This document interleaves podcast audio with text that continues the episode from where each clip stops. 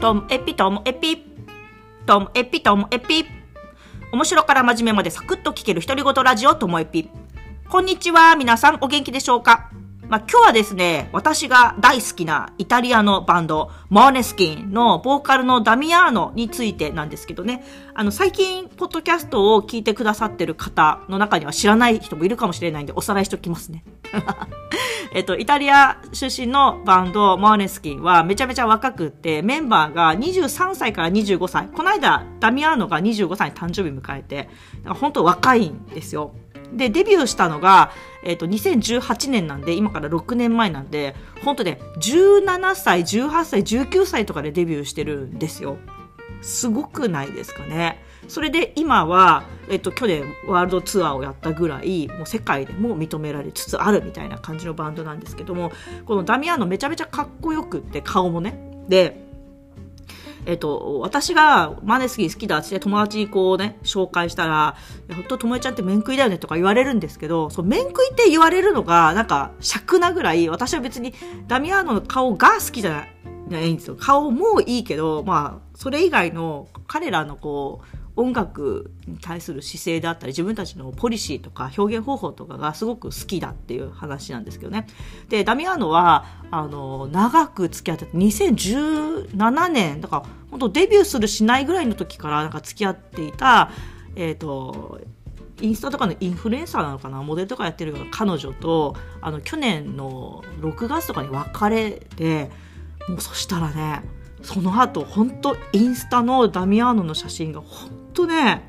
見てられないぐらい笑顔がないんですよ。私もすごい心配で。で、最初別れたの知らないで、いや、最近なんかダミアの元気ないなと思ってたら、後から別れたって知って、やっぱそうだったのか、みたいな、もう、お母さんみたいな心なわけですよ。で、それで、秋頃から、その、ちょっと噂になってる人がいて、それがダブ・キャメロンって言ってね、私、あの、写真見た時、あっと思ったんですけど、昔、えー、アメリカの、えー、テレビドラマの噂のツインズ、リブとマディっていうのがあって、それの主役を演じてて、あと、えー、映画だと、ディセンダント、これディズニー映画でしょうかね。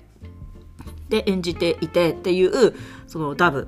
と、あの、いろんなところで目撃情報があって、実はそのワールドツアー中にね、マネスキンが世界回ってる間に、例えば南米でも、あとシドニーでも、あとなんか東京にも来てたとかって、そのダブが一緒に。っていう噂もあってだけど今回先日、えー、グラミー賞の、えー、レッドカーペットで2人があのダブはドレス、えー、ダミアーノはこうスーツの姿で2人で登場してカメラの前でキスをしたっていうのであ本当もうこれは公認の中となんて公の中なんだなっていうのがこういろんな、えー、ネットとかでもなってて私は本当ね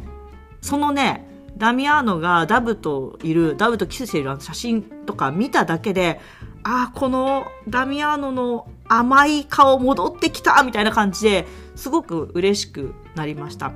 でしかも彼は本当になんか去年は自分のその心の葛藤とかいろいろあった、落ちてる期間もあったっていうのは認めていて、で、しかもその、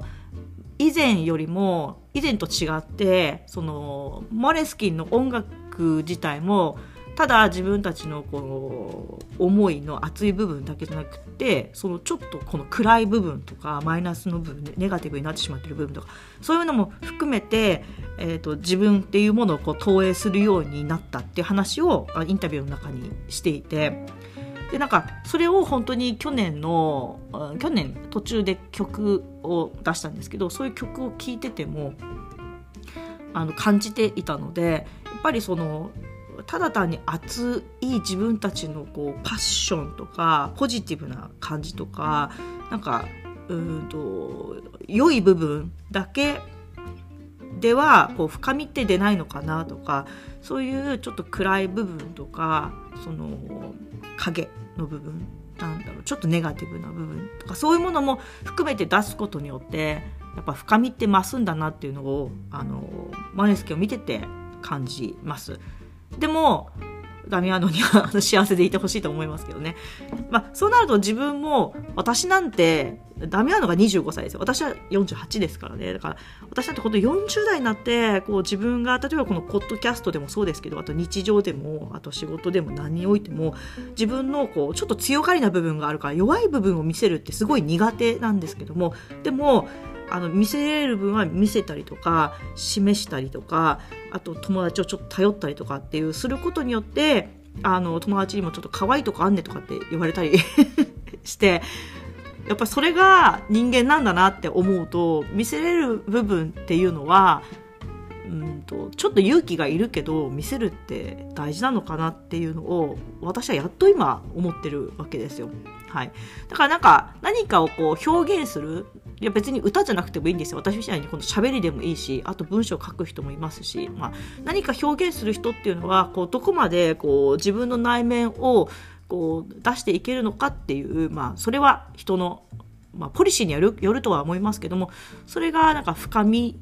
とかっていうものにつながるのかなっていう感じた日でした。今日も最後までお聴きいただきましてありがとうございました。さようなら。